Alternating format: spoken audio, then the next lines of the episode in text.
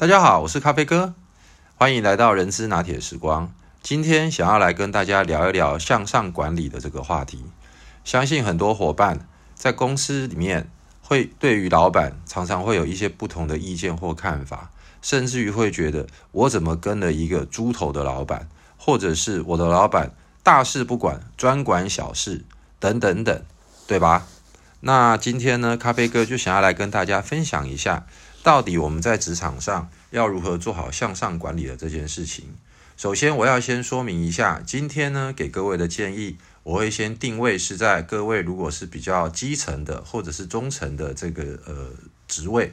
的过程当中，而不是属于高层。所谓的高层，大概就是到处长级或副总级，这个时候他们的向上管理又有另外一套的管理思维。我想以后会再跟大家做分享。OK，因为呢，在这个向上管理的话题，我相信是很多朋友们很想了解的。我很简单的先告诉大家我的几个看法，之后呢再慢慢的说。我觉得呢最重要的有三大元素，第一大就是我们必须要让我们的主管是值得信赖的。因为值得信赖，所以他才会信任我们。第二件事情就是听话。各位一定会觉得啊，什么听话？听话这件事情，那不就把我们当机器人，叫我们说一做一，说二做二吗？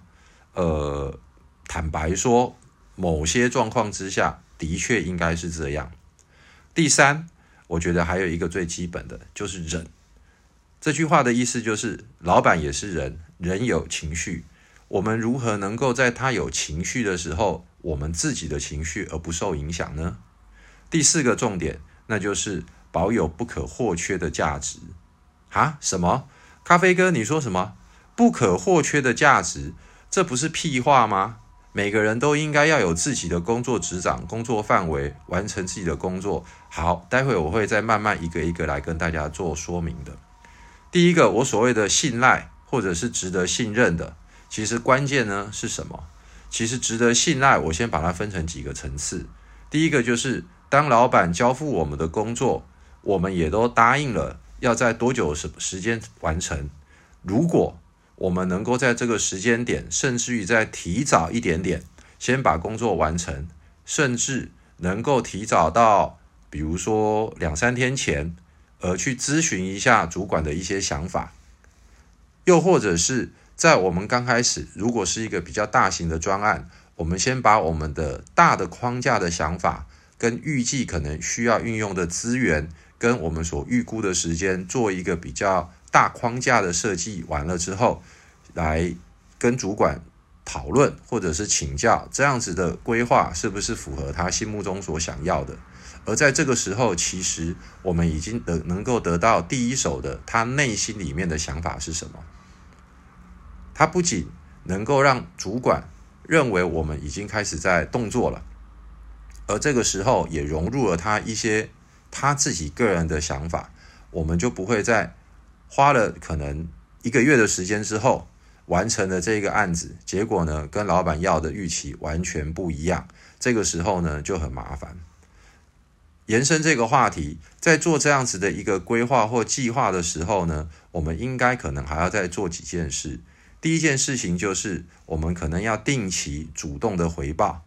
而当主管在问我们的时候，我们又能够非常清楚，而且是很简单扼要的跟主管说明现在的工作进度。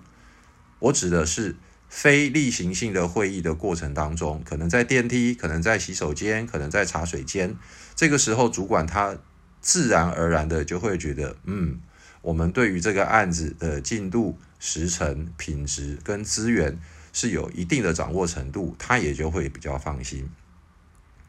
还有一个小技巧是什么？那就是呢，随时的能够去让我们其他的伙伴透过他们的嘴巴来让主管知道，我们其实是一个 team，我们大家一起正在努力做这件事情，而不是透过自己的嘴巴。为什么？因为透过自己的嘴巴，有些时候。主管会觉得可能我们是自己在邀功，这样子就不大好了。OK，这就是值得信赖跟信任的一个很重要的因素跟做法。而在这个目标要达到的过程当中，其实还有很多的小细节，在这边也跟大家说明一下。第一，就是要搞清楚它的游戏规则，什么意思呢？有些时候主管觉得你应该要先由下而上去收集一些讯息，而不是大辣辣的直接由上而下告诉大家每个人该怎么做，因为这样子好像仿佛你变成了主管，而他就不是主管。他的是他的心态可能会觉得，第一，我可能颜面尽失；第二，你是不是有某种程度想要篡位？当然了，这个有点小人之心，但是 who knows，对不对？第二，你要了解他的需求，也就是我们在做这个案子，或者是在平常工作的过程当中，他到底对于这个专案或者是我们的工作，他真正期望的，除了我们要如期如职的完成之外，他还希望透过这个案子能够得到什么？可能是他必须要在高阶主管会议里面进行报告，可能是这个案子是在公司里面今年年度很重要的一个 KPI，也有可能是他必须要利用这样子的案子，再去结合其他不同的案子，变成是一个整合性的大型专案。所以呢，当我们能够了解这个案子在不同的时间，或者是不同的立场之下，我们更能够把这样子的案子或工作能够做到他的需求。OK，各位不要误会哦，所谓他的需求不会是所谓的私人的需求。那另外一个所谓值得信赖跟信任的一个小技巧，就是要投其所好。一样，这个投其所好不是所谓的拍马屁，也不是呢所谓的呃去呃阿谀谄媚。而是有些主管，他的个性可能是爱面子的，或者是他的个性是很低调的，或者是有些主管他是很有爱心，他喜欢利他主义，也就是成就他人的成就等等。当我们了解到主管的个人的行事风格跟他的个性的时候，当我们在做不同的案子或者在执行自己任务的时候，我们就能够针对这些重点，确保自己不要。踩到他的雷区，或者是让自己就立于不败之地。有些主管他很喜欢管很细节的事情，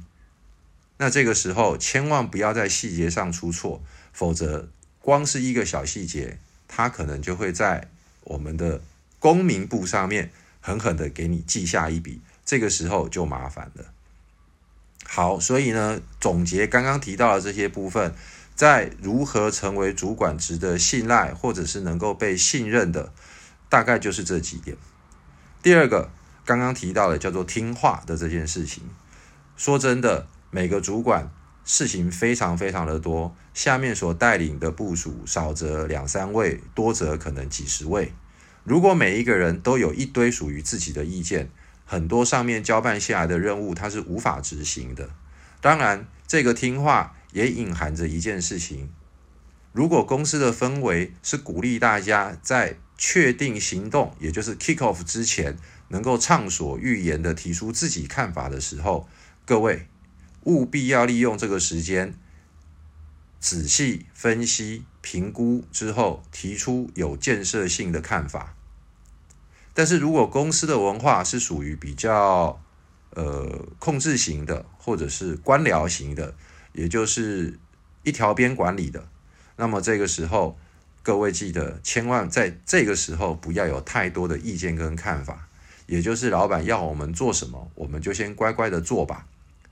但是呢，这个中间有一个小技巧，一样跟刚刚第一点所谓的值得信赖跟信任，就是当我们在做的过程当中，还是可以利用不同的机会，不管是正式的或非正式的，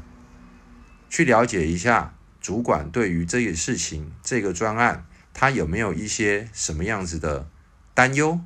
或者是他期望怎么样子是能够做到更好的？还有包含的，也就是他个人的个性，他对于事情的品质比较重视，还是成本比较重视，还是他是为了达到刚刚所谓的某种的目的？所以呢，在所谓的听话的这件事情。并不全然是所谓的真的只听话而不给意见或不反应，而是在合理、跟必要还有恰当的时间点，去找到那个时间之后，试着提出一下自己的看法。而更重要的还有一个，如果这个案子老板没有看到一些潜在的危机，或者是已经一步一步的走向